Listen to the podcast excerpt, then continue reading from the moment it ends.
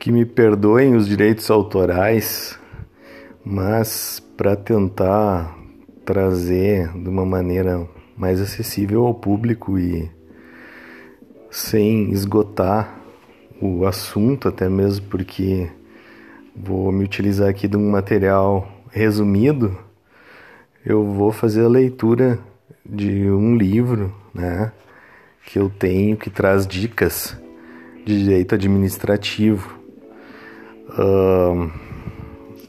O nome do autor é Fábio Goldfinger, eu acho que por uma questão de honestidade vou trazer um, né, essa, essa referência. Não vou dizer o nome do livro, mas enfim, o autor está aí e não faço isso por, por maldade, procuro não estar fazendo nada errado, embora eu saiba que o direito autoral provavelmente é dele ou da editora. Mas, feita essa breve introdução, vou correr o risco em prol do conhecimento e da ajuda aos demais interessados. Vamos lá. Dicas de direito administrativo. 1. Um, princípios da administração pública. 1.1 Princípio da supremacia do interesse público sobre o privado. É um princípio do direito público em geral implícito que decorre das instituições adotadas no Brasil, onde se presume que toda atuação do Estado esteja pautada pelo interesse público, de onde se extrai das leis, da Constituição e de, da manifestação da vontade geral. 1.2 são princípios constitucionais expressos na Constituição Federal, artigo 37, caput. Legalidade, impessoalidade, moralidade, publicidade e eficiência. 1.3. Princípio da legalidade. É fundamento do princípio da legalidade dispor que a administração pública somente poderá fazer o que for determinado pela lei ou por ela permitido. 1.4 exceções ao princípio da legalidade.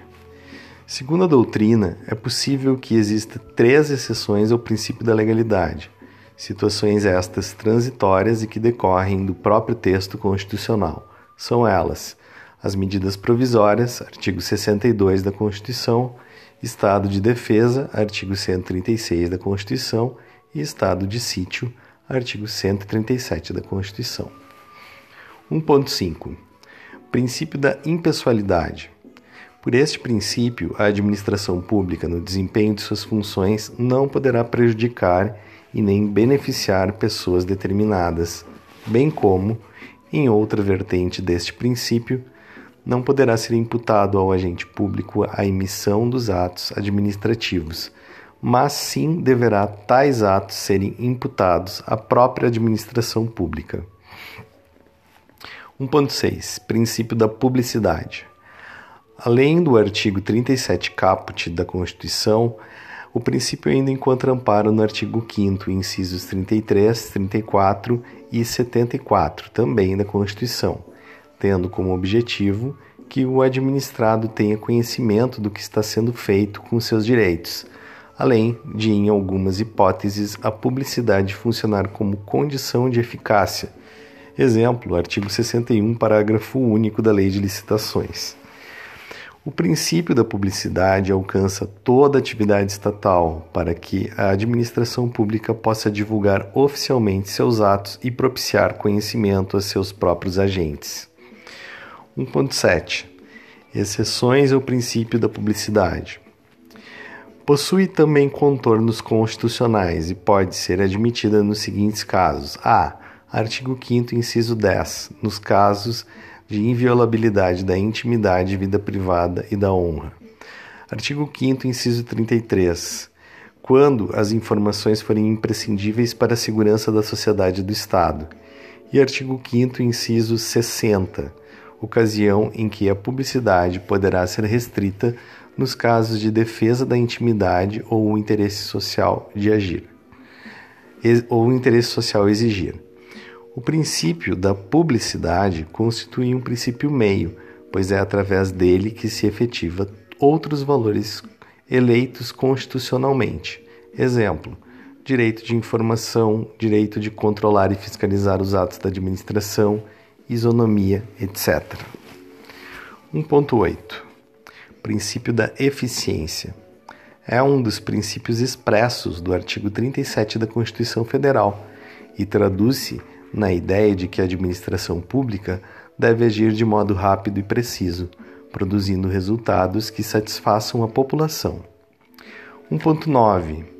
Além da Constituição Federal, outros diplomas infraconstitucionais prevêem princípios expressos que regem a administração pública, como os princípios previstos na Lei de Licitações, o princípio da legalidade, da moralidade e da impessoalidade, princípio da igualdade, da publicidade, da probidade administrativa, da vinculação ao instrumento convocatório e do julgamento objetivo. 1.10. O processo administrativo também é constituído por diversos princípios previstos na Lei 9784 de 99, conforme se observa no artigo 2 princípio da legalidade, da oficialidade, publicidade, gratuidade, informalismo, ampla defesa, contraditório, motivação, razoabilidade proporcionalidade, finalidade, moralidade e a segurança jurídica. 2. Organização da administração pública. 2.1 A descentralização administrativa se dá mediante o deslocamento para uma nova pessoa, sem a subordinação hierárquica, embora haja o controle e a fiscalização do poder público. O deslocamento poderá se dar através da transferência para pessoas da administração indireta que possua personalidade jurídica própria. 2.2 A desconcentração administrativa consiste na distribuição de competências e responsabilidade dentro de uma mesma pessoa, mantendo-se a hierarquia, ou seja, a subordinação. 2.3 a administração pública, ao executar as suas atividades administrativas, por vezes, ela pode se valer de entidades que possuem personalidade jurídica própria, através da denominada administração pública indireta, representadas pelas autarquias, fundações públicas, empresas públicas e sociedades de economia mista. Artigo 4 inciso 2, alíneas A, B, C e D do Decreto-Lei 200 de 67. 2.4 são características comuns das entidades da administração indireta. A. Ter sua própria personalidade jurídica, patrimônio e sua receita própria, autonomia administrativa e financeira. B. Tem que haver uma lei que cria ou autoriza sua criação, sendo que sua extinção também decorre da lei. C. Na sua criação, há previsão de uma finalidade específica. D. Não possui fins lucrativos e sempre estão sujeitos ao controle da entidade criadora, embora a ela não estejam subordinadas. 2.5. A doutrina, através do artigo 5 inciso 1 do Decreto-Lei 200 de 67, conceitua a autarquia como uma pessoa jurídica de direito público que compreende a administração pública indireta com capacidade exclusivamente administrativa, criada por lei específica em caráter especializado e com prerrogativas públicas, algumas atividades relacionadas a serviços públicos. 2.6 Entre os autores de direito administrativo existe um consenso das características da autarquia: a. criação por lei, b. personalidade jurídica, c capacidade de autoadministração, outorga de patrimônio próprio, D. Especialização das atividades ou fins, prestação de serviço público determinado e sujeita a controle ou a tutela. 2.7. A extinção da autarquia não poderá ocorrer mediante decreto do chefe do executivo. Tanto a criação como a extinção é feita mediante um intermédio de lei ordinária específica nos termos do artigo 37, inciso 19 da Constituição Federal. 2.8. A fundação pública é uma entidade da administração indireta instituída pelo poder público, mediante personificação de um patrimônio para o desempenho de atividades sociais. A doutrina trata as fundações públicas como espécie do gênero autarquias. Ambas possuem o mesmo regime jurídico. Sobre as fundações dispõe o artigo 37, inciso 19. Somente por lei específica poderá ser criada autarquia autorizada em instituição de empresa pública, de sociedade de economia mista e de fundação, cabendo à lei complementar, neste último caso, definir as áreas de sua atuação. 2.9. As denominadas empresas estatais, as empresas públicas e sociedades de economia mista são pessoas jurídicas de direito privado, integrantes da administração indireta e possuem a finalidade de exercer atividades no âmbito da ordem econômica, ora para explorá-la economicamente, ora para prestar serviços públicos. 2.10 Embora integrantes da administração indireta, tais empresas integram o regime jurídico próprio das empresas privadas, incluindo os direitos e obrigações civis, comerciais, trabalhistas e tributários. 2.11 As empresas estatais estão sujeitas aos princípios constitucionais da administração pública, inclusive a determinação constitucional da prévia nomeação por concurso público para o provimento do seu quadro de pessoal. O pessoal da empresa estatal é conhecido como empregado público ou contratado, sujeito a CLT e as demais legislações trabalhistas correlatas. 2.12 a Lei 11.101 de 2005, que disciplina a recuperação judicial extrajudicial e a falência do empresário e da sociedade empresária, exclui de sua incidência, conforme previsão do artigo 2, inciso 1, a linha A, empresa pública e a sociedade de economia mista. Contudo, alerte-se que há entendimento na doutrina de que as empresas públicas e as sociedades de economia mista quando exploradoras de atividade econômica podem falir e se submetem ao mesmo regime de falência das empresas privadas. Artigo 213. A doutrina aponta, eh, desculpe, 2.13. A doutrina aponta três diferenças entre a sociedade de economia mista e a empresa pública. A. Quanto à forma jurídica. B a composição do capital e C, o foro processual, somente nos casos de entidades federais. Quanto à forma jurídica, a empresa pública é pessoa jurídica de direito privado, composta por capital exclusivamente público, criado para prestar serviços públicos ou explorar atividades econômicas sob qualquer modalidade empresarial. A sociedade de economia mista é pessoa jurídica de direito privado criada para prestação de serviços públicos ou exploração de atividade econômica, formada com capital misto, capital público e privado, constituindo sempre na forma de sociedade anônima, sendo que a participação do poder público deve ser majoritária, que poderá ser da administração direta ou indireta. Quanto à formação do capital, nas sociedades de economia mista, o capital é misto, constituído de capital público e privado. O capital público deve ser majoritário, assim como deve ser majoritário o direito a voto. Mas a parte majoritária do capital público também poderá ser oriunda de pessoa jurídica de direito privado integrante da administração. A empresa pública é uma pessoa jurídica de direito privado que possui o capital exclusivamente público, criada com a finalidade de prestar serviços públicos ou para explorar a atividade econômica. Para a composição do capital da empresa pública, este poderá proceder de entidade de direito público ou mesmo do direito privado, desde que integrante da administração indireta, inclusive de sociedade de economia mista. Quanto ao foro competente, a distinção se faz apenas em relação a entidades federais.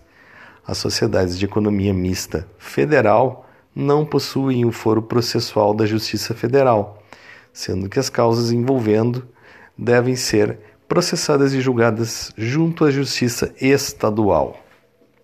Súmula 556 do STF. As causas envolvendo as empresas públicas federais serão processadas e julgadas pela Justiça Federal nos termos em que prevê o artigo 109, inciso 1 da Constituição Federal. 2.14 Diferenças entre empresas públicas e sociedades de economia mista. Empresa pública, fundamento legal, artigo 37, inciso 19 da Constituição Federal. Sociedade de economia mista, fundamento legal, artigo 37, inciso 19 da Constituição Federal. Empresa pública, natureza jurídica, pessoa jurídica de direito privado. Sociedade de economia mista também tem natureza jurídica de pessoa jurídica de direito privado. Empresa pública, o meio de criação, autorização legal, o mesmo ocorrendo com a sociedade de economia mista. Tipo de capital, a empresa pública tem capital exclusivamente público, enquanto que a sociedade de economia mista tem capital misto, né, público e privado, sendo que o poder público detém a maioria do capital votante. Objeto: empresas públicas, prestação de serviço público ou exploração de atividade econômica, o mesmo ocorrendo com a sociedade de economia mista. Tipo empresarial: a empresa pública ela tem qualquer forma de, de organização empresarial. A sociedade de economia mista somente se constitui sob forma de sociedade anônima. Foro: empresas públicas. Foro da Justiça Federal para possui o foro da Justiça Federal para as empresas públicas federais, enquanto que a sociedade de economia mista tem o foro comum, vai para a Justiça Estadual. 2.15 o regime especial das agências reguladoras são caracterizadas por três elementos: uma maior independência em relação ao ente criador, uma espécie de investidura especial, dependendo de prévia aprovação do Poder Legislativo, e o um mandato, com um prazo já fixado, dependendo este da lei que a criou. 2.16 As agências executivas não são consideradas uma nova modalidade de pessoa administrativa pois se tratam de autarquias, ou seja, agência executiva é a denominação dada a uma autarquia já existente quando há uma vinculação com um contrato de gestão, concedendo o chefe do executivo, mediante decreto, o título de agência executiva ao ente autárquico. Uma fundação pública também pode ser qualificada como agência executiva. 2.17 são requisitos da agência executiva. 1. Um, realizar um plano estratégico de reestruturação e desenvolvimento institucional em andamento e b.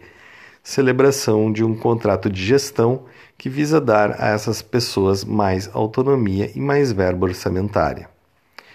2.18 o artigo 24 da Lei de Licitações ampliou para as agências executivas os limites dos valores de contratações até os quais a licitação é dispensável. O limite até o qual a licitação é dispensável é o dobro do normal, ou seja, 20% do valor máximo admitido para a utilização da modalidade convite. 2.19. A OAB possui, segundo precedentes do STJ, STJ e do STF, uma posição diferente dos demais conselhos que fiscalizam as atividades profissionais.